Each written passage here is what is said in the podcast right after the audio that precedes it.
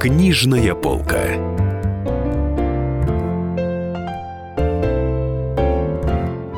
Дорогие друзья, меня зовут Дарья Завгородня. Я расскажу вам о самых популярных книгах этой недели – самых читаемых. В десятке лидеров свеженькая.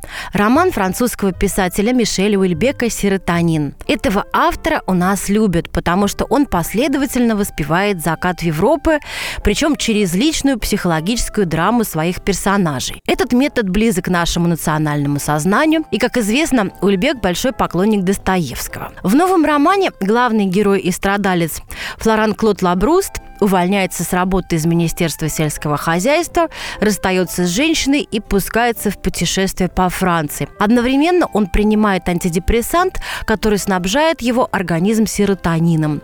Этот медикаментозный способ справиться с внутренней и внешней рецессией приводит к драматическим последствиям. Как я уже сказала, Европа у писателя загнивает умно, тонко и интересно, поэтому добро пожаловать.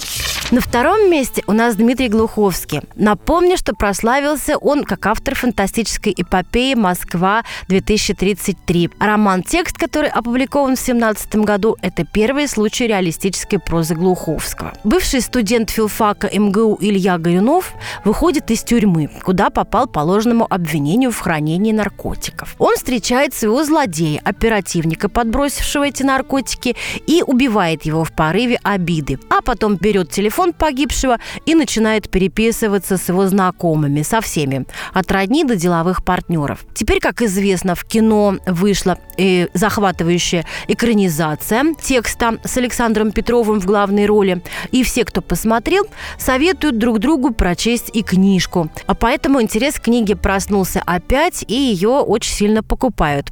Номер три сегодня Михаил Лобковский. «Хочу и буду.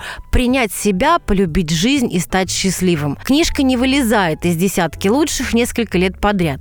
Мы писали о ней в позапрошлом году, и с тех пор она пережила еще два переиздания. Нынешний доп. тираж 65 тысяч экземпляров. Психологи ведь выбиваются в звезды научпопа реже, чем, скажем, диетологи. Однако Лобковскому удалось. Его имя сегодня знает каждая дама, мечтающая выйти замуж. Потому что он первый профессионал профессионально объяснил, что мечтать выйти замуж – глупость, тем более не имея реального кандидата на примете.